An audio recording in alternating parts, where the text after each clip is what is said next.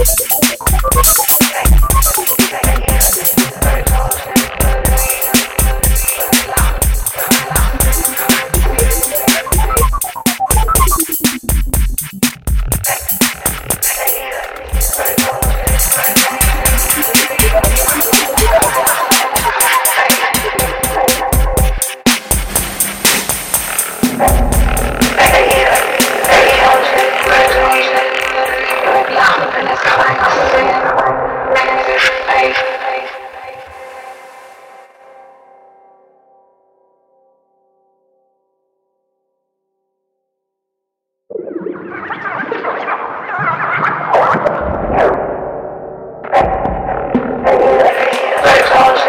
Berlin, bleib lachen, wenn es keine Szene gespräch